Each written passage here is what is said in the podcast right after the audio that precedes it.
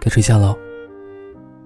今天读一封来自长野地区的晚安日记，关于我的好朋友矢野浩一。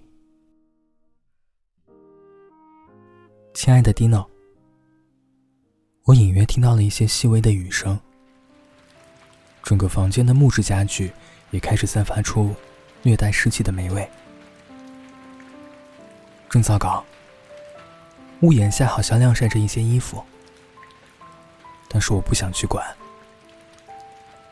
榻榻米上坐落的风扇和夏天雨水的气味，像一种很神奇的催眠剂，让我再一次昏昏沉沉的睡了过去。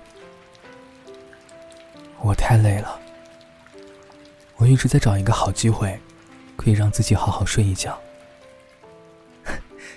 这种机会，真的很难得呢。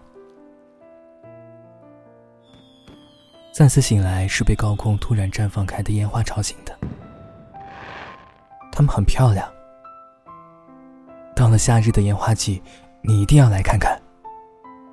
好像所有的不开心，都能伴随着烟花升到高空，突然一下绽放开，然后全部都消失不见。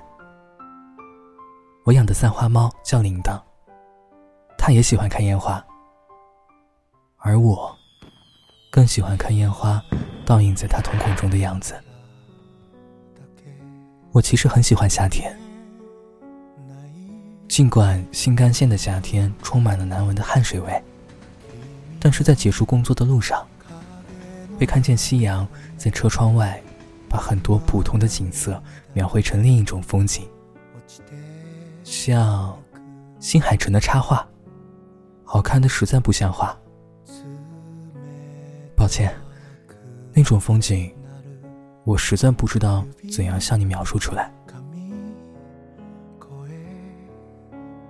好了，今天的信写到这里，亲爱的 Dino，夏天快乐。